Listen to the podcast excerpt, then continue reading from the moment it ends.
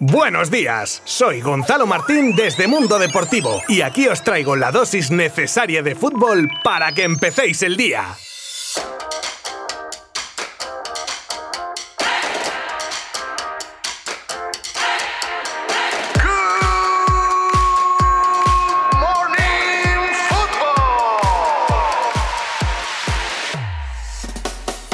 Pues colorín colorado, hasta aquí llegó el Real Madrid en esta edición de la Champions y siendo sinceros, bastante lejos ha llegado. Si en noviembre le dicen a cualquier aficionado madridista que su equipo iba a llegar a semis, vamos, no se lo cree absolutamente nadie. Pero oye, poquito a poquito, superando obstáculos, lesiones, etc., se ha plantado en unas semis en las que se ha quedado sin gasolina ante un Chelsea superior en el cómputo global. El problema es que en el partido de ida se dio una imagen y en esta se ha visto que el Madrid no daba más de sí. Ahora, también os digo, lo de Zidane, desde mi punto de vista, es criminal, porque poner a dos tíos, uno Sergio Ramos, que por muchos Ramos que sea, viene de estar sin jugar no sé cuánto y que se le ha visto durante el partido que no podía con el alma, y otro como Hazard, que después de ver las imágenes suyas al final del partido partiéndose el culo con sus excompañeros, podemos decir directamente que no tiene alma que romperse. Esto debería ser motivo de reflexión en el seno madridista, porque esta bajada de pantalones de su entrenador debería ser algo igual de inaceptable que la actitud de algunos jugadores, que no se le olvide a nadie que es el mister el que los pone en el campo. Dicho esto, el Chelsea arrolló al Madrid en todos los sentidos y podemos resumir el partido en 2 a 0 y gracias y a centrarse en la liga que es lo único que le queda al Madrid para salvar la temporada. Eso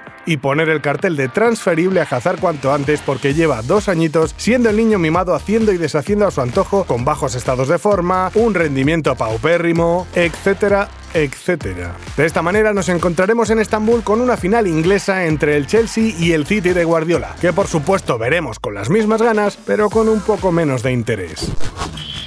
A Neymar le caen palos en Francia tras la eliminación de su equipo. La bravuconería es un arma de doble filo. Si la practicas y te sale bien, pues quedas como un fenómeno, un visionario. Pero ahí si se da el caso contrario y aunque digas ciertas cosas con la mejor de tus intenciones, pues claro, quedas como cagacho en las ventas y te expones a que te pongan verde. Y eso le pasó a Neymar que antes del partido contra el City asumía gustoso todas las responsabilidades diciendo que sería el primero en entrar en acción hasta morir. ¿Y qué pasó? Que no tuvo ninguna incidencia en el partido y la prensa gala al día siguiente se lo ha comido con patatas. Desorientado, desencarrilado, no fue el líder, egocéntrico, catastrófico. Y estas son solo algunas perlitas que le dedicaron en los medios franceses al brasileño.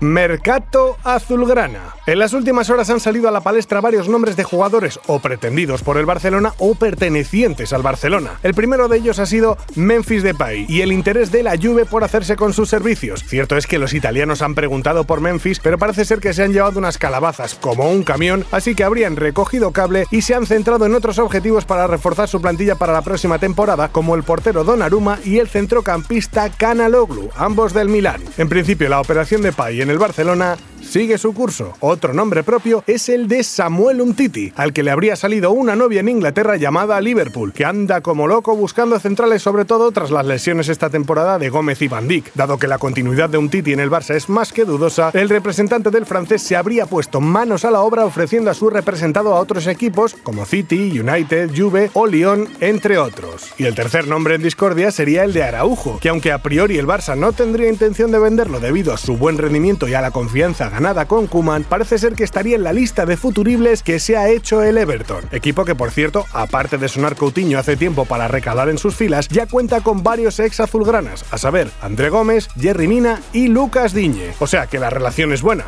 El único problema es que, como decía antes, me da a mí que el Barça quiere contar con Araujo como jugador de presente y de mucho futuro.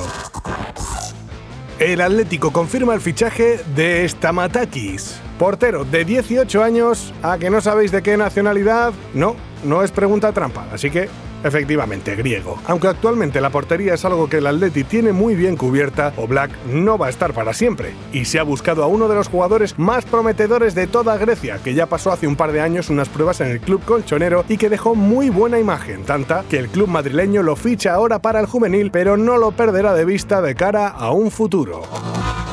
El exárbitro López Nieto desvela cómo intentaron sobornarlo en Kiev. Vaya historia para cerrar, la que nos cuenta uno de los árbitros españoles más laureados y con más prestigio en los años 80 y 90. Eran otros tiempos y para muestra la experiencia de López Nieto que tuvo en Kiev antes de un partido de Champions del Dinamo en el que tanto a él como a su equipo el club ucraniano quiso agasajar desde el momento en el que les fueron a buscar al aeropuerto, cosas, y abro paréntesis, que actualmente no se puede hacer, que los clubes vayan a buscar a los árbitros. Bueno, pues como nuestro protagonista ya en el hotel, les intentaron colar varios regalos, abrigos de bisón, así como que no quiere la cosa, para más tarde llevárselos en un coche a una supuesta sede del club, que parecía más que una sede, pues un club, propiamente dicho, como describe el exárbitro. Un club que dejaba a la altura del Betún a la mansión Playboy y donde aparte de compañía, les ofrecieron 30 mil dólares por la victoria de su equipo. Y aquí es donde afloró la honestidad del español, que cogió un papel donde le hacían ese ofrecimiento como prueba, marchándose de allí pitando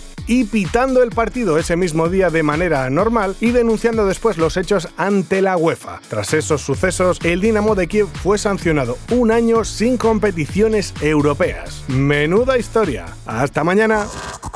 Mundo Deportivo te ha ofrecido Good Morning Football, la dosis necesaria de fútbol para comenzar el día.